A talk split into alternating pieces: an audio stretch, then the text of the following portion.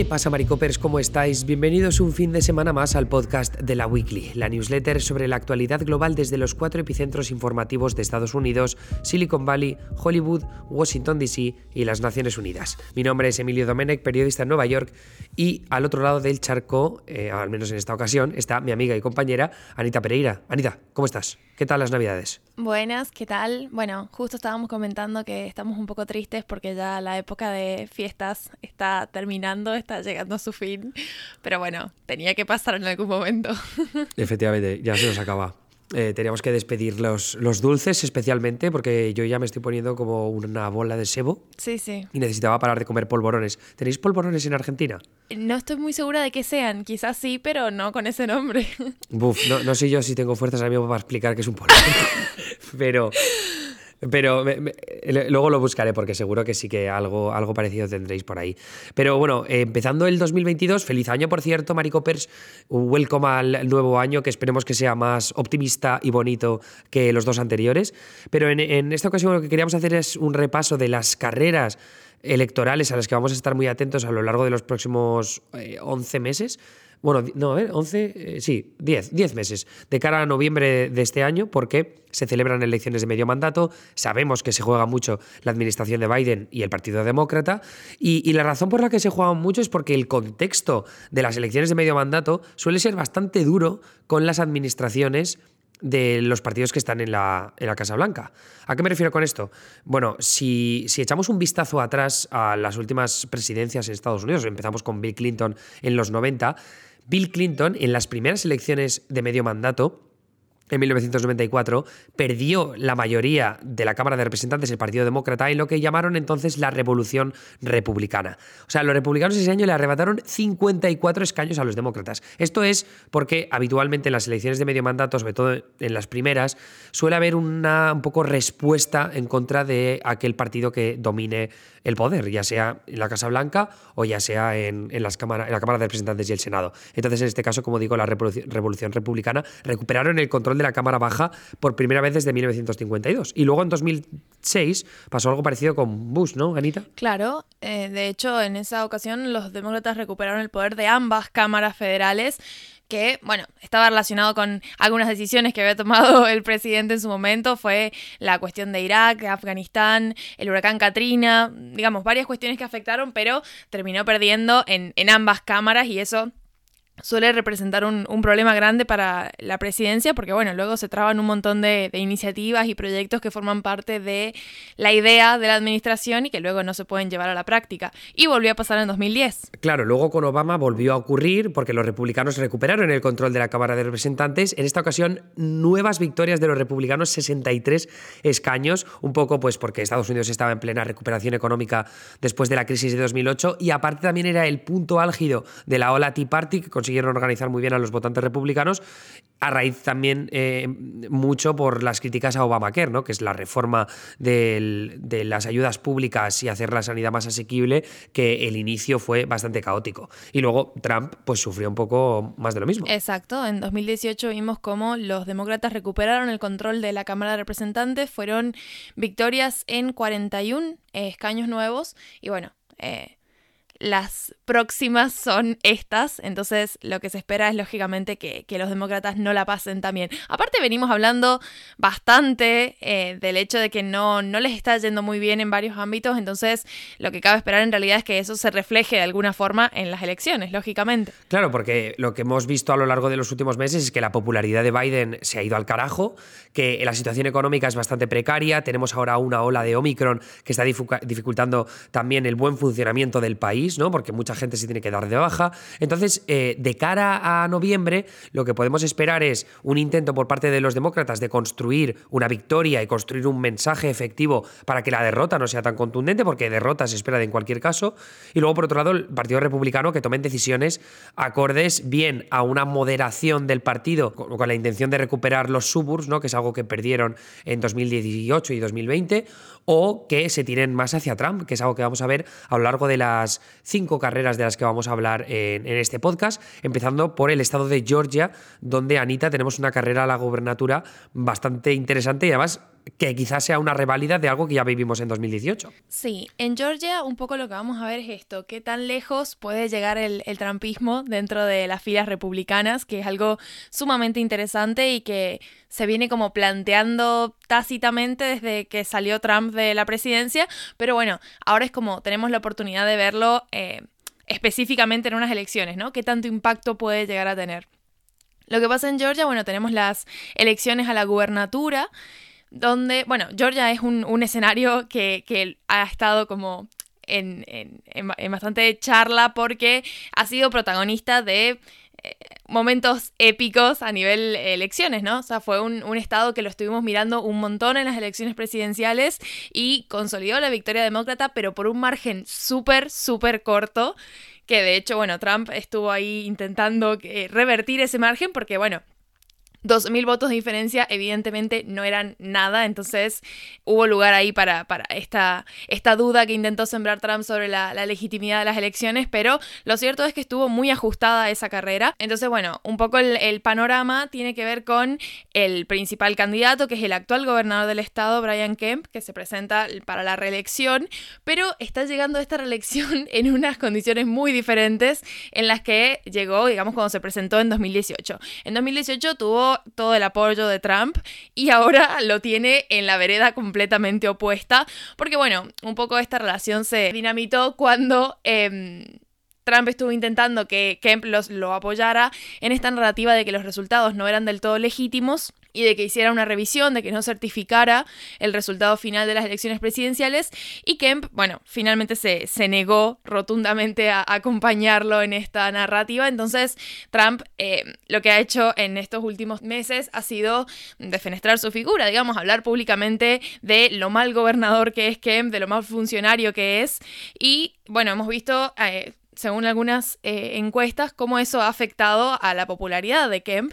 Entonces, eh, bueno, de cara a las elecciones, eh, eso ya era como un punto en contra, pero es que además Trump está, ha estado favoreciendo a otro republicano, a David Perdue, que, bueno, fue el que compitió por la banca en el Senado contra Ossoff, bueno, perdió evidentemente, pero es un republicano con un, una un cierto estatus, ¿no? Este es como el primer escenario donde vemos un republicano apoyado con, eh, fuertemente por Trump contra un republicano que no deja de ser republicano, digamos, pero que se ha apartado eh, de toda esta narrativa de las elecciones de 2020 fueron fraudulentas, de no deberían haberse certificado esos votos y demás. Porque bueno, Perdue está comprando el discurso de Trump completamente. Él dijo que, que de haber sido gobernador él no lo hubiera certificado, está participando en algunas demandas para impugnar esos resultados.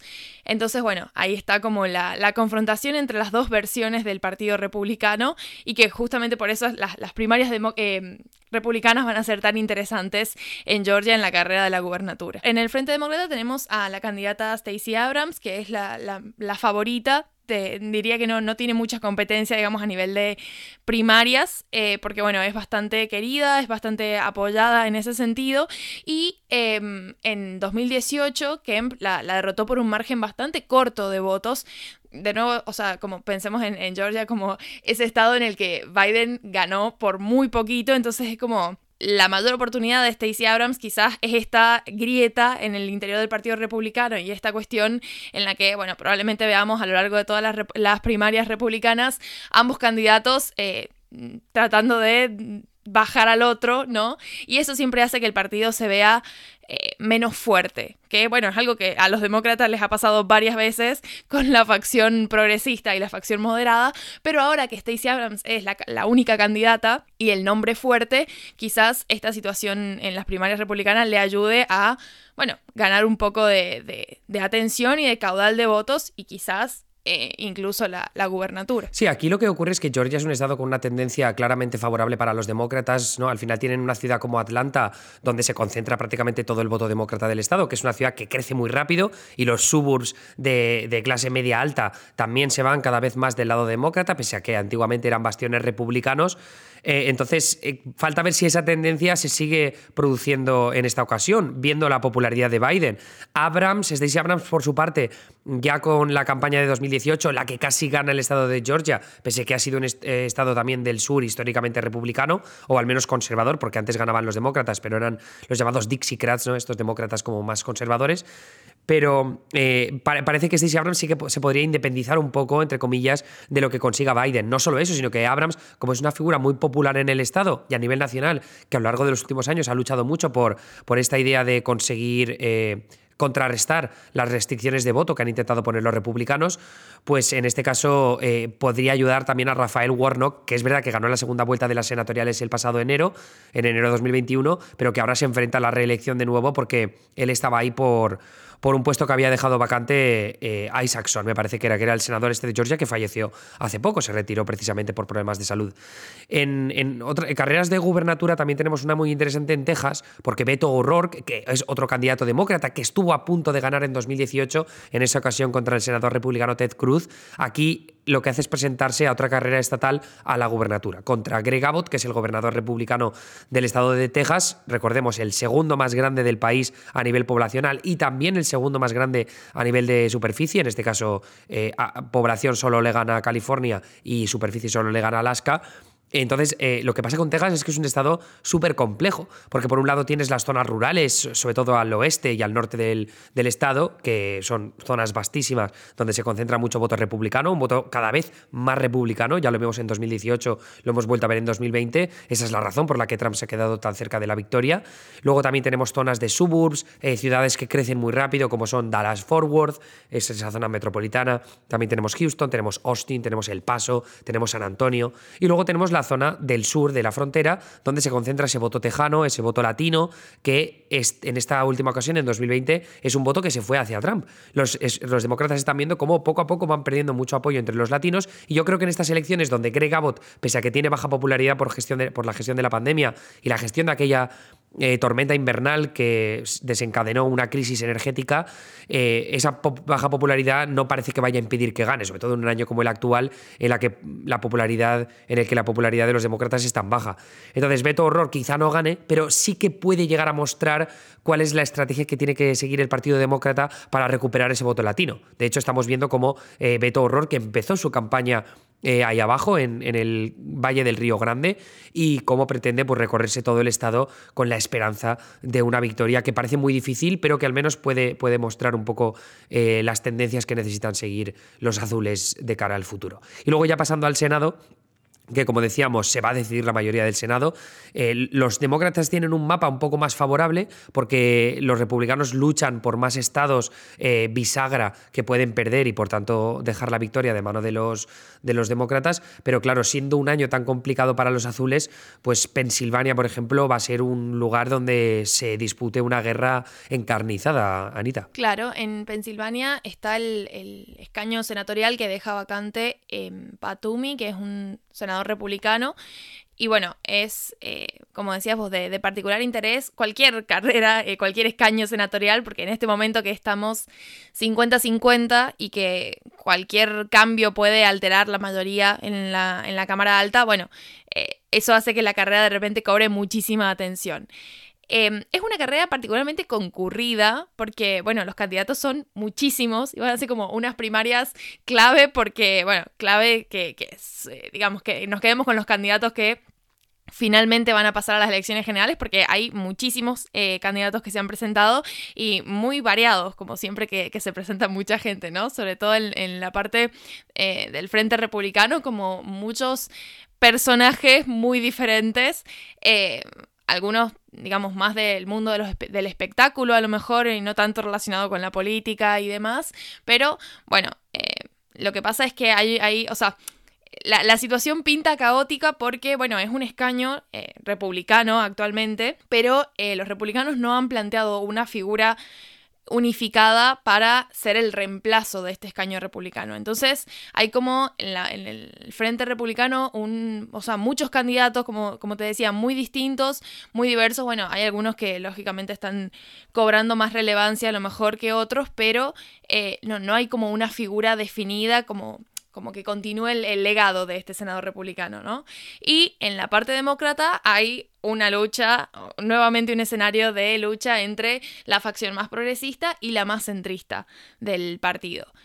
En, las primarias republicanas, bueno, tuvimos un, candidato en realidad que tenía como buena pinta, porque bueno, era un ex oficial militar, estaba apoyado por Trump y demás, que es eh, John Parnell. Pero bueno, él tuvo que abandonar la carrera luego de que su ex esposa presentara denuncias de abuso físico a ella y a sus hijos. Bueno, eso le costó la custodia de sus hijos, pero aparte eh, le deterioró bastante la imagen pública, entonces eh, finalmente se retiró. Y bueno, han quedado otros candidatos. Eh, hay uno en particular que lo he visto muy nombrado porque parece ser como una figura muy destacada de la televisión. Es un médico se llama Metmes Oz. Bueno, el doctor, doctor Oz, mitiquísimo, mitiquísimo de salir con Oprah Winfrey desde hace muchísimos años. O sea, yo, yo no lo he seguido tanto, pero sí que es verdad que después de seguir mucho la televisión y, la cultura pop en Estados Unidos desde hace tanto tiempo, doctor Oz, vamos, eh, mencionadísimo. Claro, sí, o sea, el, salto de, doctor Oz en tele a... Eh, funcionario público, a, mí como mentalmente me, me, me, interpela, ¿no? Pero bueno, es algo que, que, no sería la primera vez que pasa en Estados Unidos, entonces... Em, está ahí, digamos, como una de las opciones eh, destacadas. Y después en el Frente Demócrata, como decía, tenemos esta pelea entre la parte más moderada y la parte más progresista. El actual vicegobernador de Pensilvania, que es John Federman, es una figura conocida justamente por el rol que, desempeña ahora y aparte porque tiene un historial bastante progresista en posturas económicas y sociales, que bueno, es como tiene su, su carisma, ¿no? El problema con esto es que em, en Pensilvania el Partido Demócrata teme mucho a la etiqueta de socialista y a la etiqueta de como un partido demasiado, o sea, como un partido que, que tenga ideales demasiado progresistas, demasiado radicales hacia la izquierda. Entonces ha surgido un candidato un poco más centrista que lógicamente le va a hacer la competencia en este sentido, porque se está llevando el apoyo de varios políticos del partido que piensan que probablemente tenga un mejor desempeño con eh, los demócratas a lo mejor un poco más conservadores. O... Además, lo, lo interesante de esa carrera es que Conor Lamb sí que es verdad que se ha definido de forma muy acertada por su parte, porque también él representa un distrito cerca de Pittsburgh, que, es estos distritos antiguos del Rust Belt, ¿no? donde se han ido los trabajos manufactureros fuera y hay un tanto de decadencia, y no se ha ido demasiado a la izquierda porque ese mensaje no ha terminado de cuajar, ¿no? Al menos el establishment demócrata se ha hundido bastante en ese tipo de distritos. Pero al mismo tiempo tiene enfrente a Fetterman, ¿no? Que es el tipo este gigante que lo habréis visto con una perilla, es, un tío que es muy fácil de reconocer y aparte muy carismático.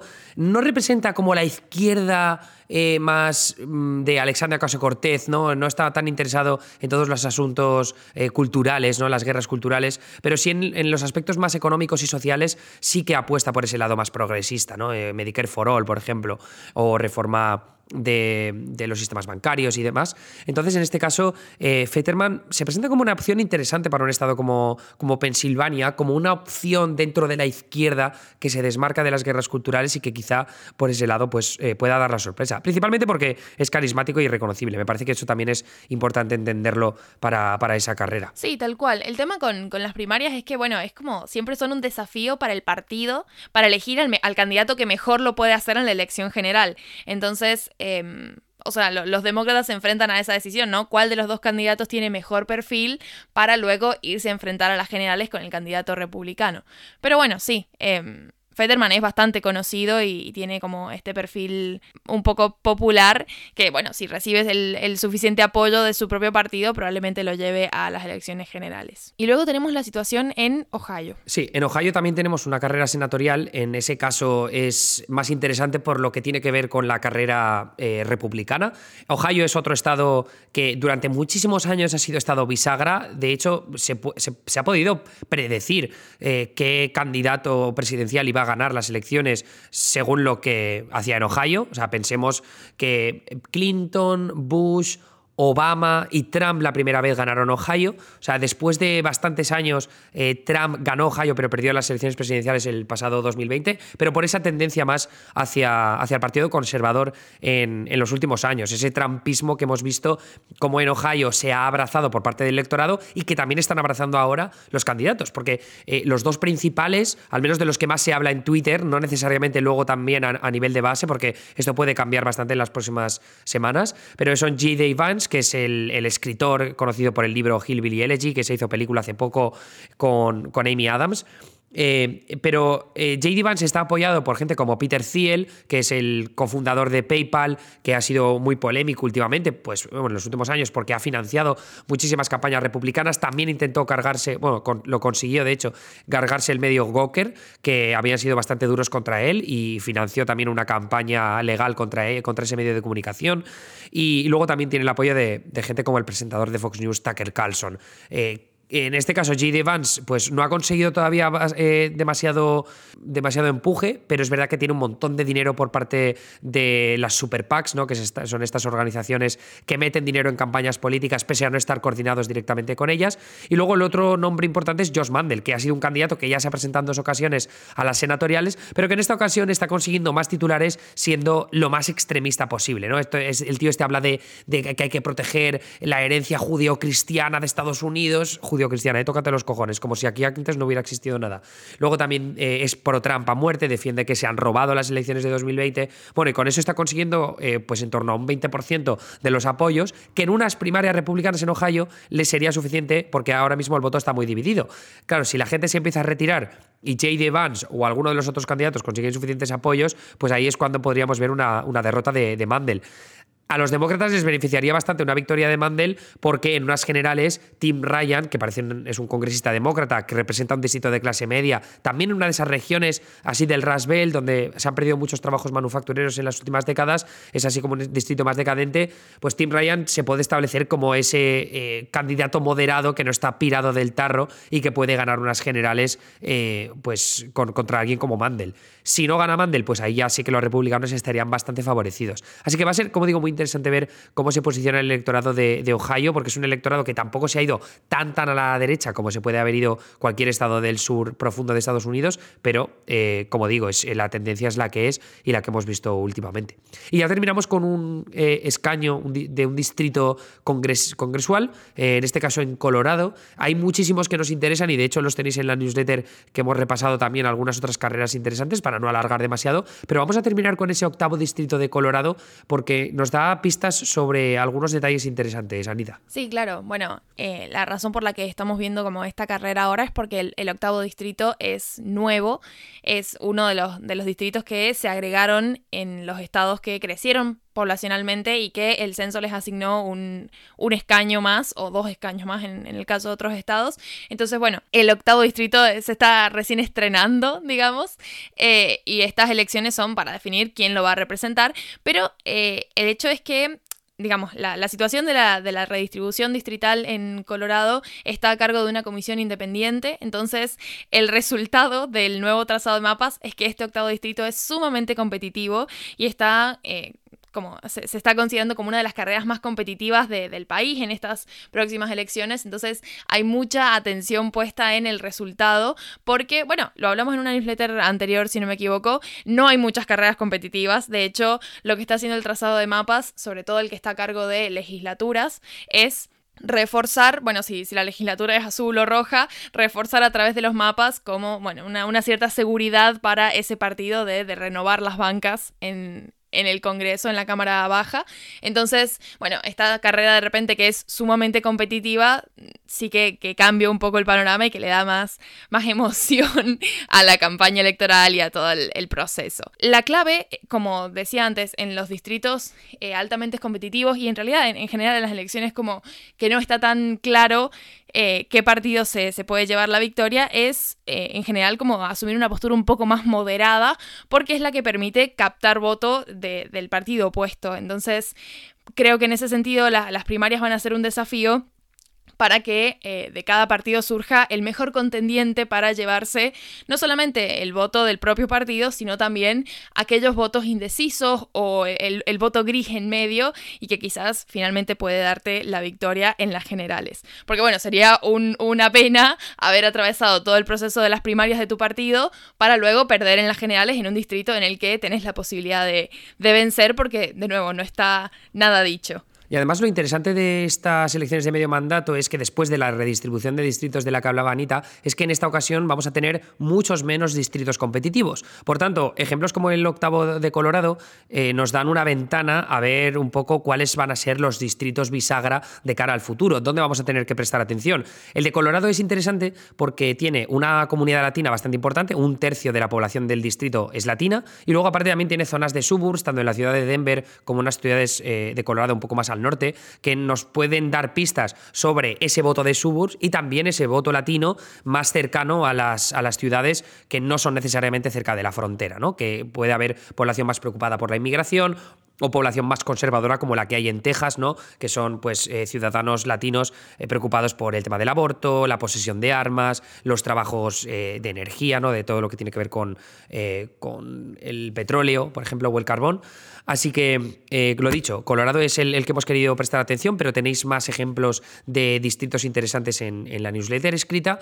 Pero lo vamos a dejar ahí. Yo creo que con eso es un buen resumen de lo que cabe esperar de las elecciones de medio mandato. Los, republicanos van camino de recuperar el control en la Cámara de Representantes de forma, parece a priori bastante fácil. El Senado quizás sí que se les va a hacer un poco más difícil porque solo está en juego un tercio y no tienen carreras favorables en, suficientes estados. Pero bueno, en principio, si la popularidad de Biden y los demócratas sigue muy baja, sí que pueden recuperar el control y darle la mayoría a Mitch McConnell, el líder de los republicanos en la Cámara Alta. Así que lo vamos a dejar ahí, Anita, si te parece, y nos reencontramos ya la semana que viene, que vuelvo a Estados Unidos, así que ya volverá todo a la normalidad y podremos decir buenos días desde Nueva York y desde San Juan. Perfecto, sí. Un último dato que creo que no lo hemos dicho en ningún momento, pero bueno, las fechas más o menos para, eh, o sea, el calendario electoral eh, en, noviembre, como ah, creo que dijiste vos, tenemos las generales, pero las primarias se van a estar dando sobre junio y mayo, si no me equivoco, dependiendo de los estados. Así que eso como es un poco más cerca y bueno, probablemente estemos como siguiendo las primarias porque no, no queda nada. Em, una vez que pasa fiestas, luego... Ahí Pensilvania y Ohio. Una vez que pasa Navidad y Año Nuevo, todo pasa muy rápido y de repente es junio. Eh, exactamente, exactamente. Que yo recuerdo las elecciones de 2020, las primarias, que se pasaron volando y encima después de repente tuvimos la pandemia y, todo pasó incluso más rápido. Así que sí, eh, vamos a estar pendientes, como digo, de Pensilvania y Ohio total, porque las primarias van a ser súper fascinantes. Y, nada, pues eso, ya iremos avanzando las fechas un poco para que estéis atentos y lo sigáis con nosotros. Así que sin más dilación, nos despedimos y un abrazo muy fuerte a Anita. Hasta luego a los Maricopers. Adiós. Adiós.